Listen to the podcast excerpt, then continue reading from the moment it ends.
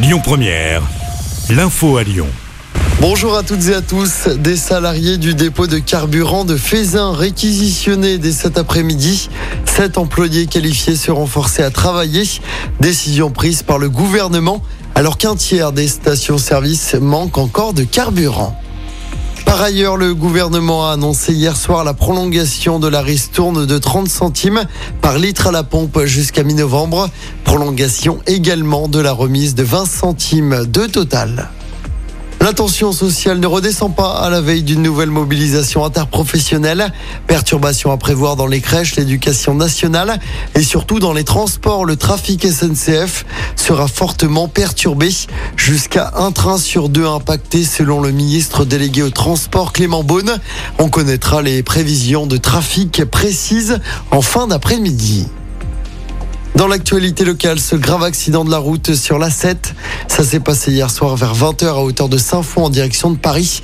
Une voiture et une camionnette sont entrées en collision. Bilan, trois personnes blessées, dont deux grièvement. Il s'agit des deux conducteurs. Ils ont été euh, transportés à l'hôpital en urgence absolue. L'enquête devra déterminer les circonstances de l'accident.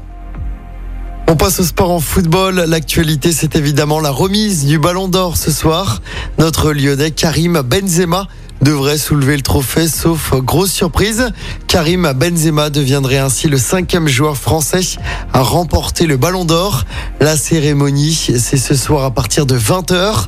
Et puis en football également, je rappelle la nouvelle défaite de l'OL en Ligue 1. Défaite 3-2 hier après-midi à Rennes. Cinquième défaite en six matchs pour l'OL. Les Lyonnais sont dixième à 10 points du podium. Prochain match pour Lyon, un déplacement difficile à Montpellier. Ce sera samedi prochain. Écoutez votre radio Lyon Première en direct sur l'application Lyon Première, lyonpremière.fr et bien sûr à Lyon sur 90.2 FM et en DAB+. Lyon Première